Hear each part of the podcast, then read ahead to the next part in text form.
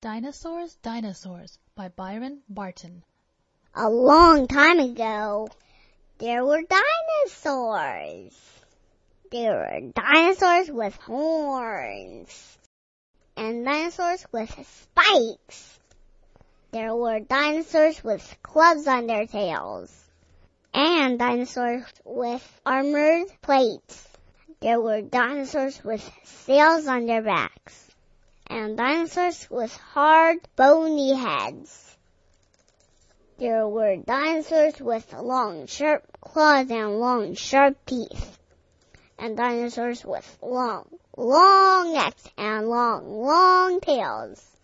There were big dinosaurs and small dinosaurs. There were fierce dinosaurs and scared dinosaurs.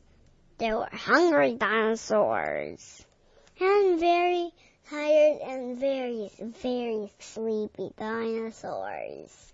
Dinosaurs, dinosaurs a long time ago. The end.